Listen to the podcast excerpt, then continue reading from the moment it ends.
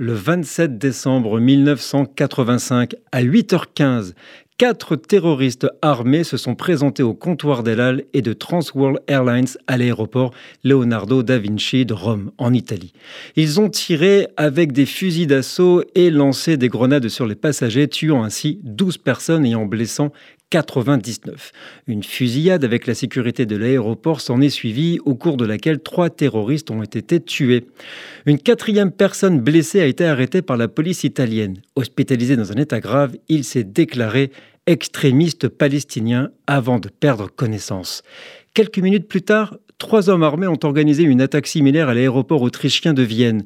Ils ont lancé des grenades dans les lignes d'embarquement des vols à destination de Tel Aviv, tuant deux personnes et en blessant 47 autres. Une troisième victime décédera deux mois après des suites des blessures causées par l'une des grenades. L'un des terroristes a été abattu par la police autrichienne et deux autres ont été blessés alors qu'ils tentaient de s'enfuir. Nous sommes le 27 décembre.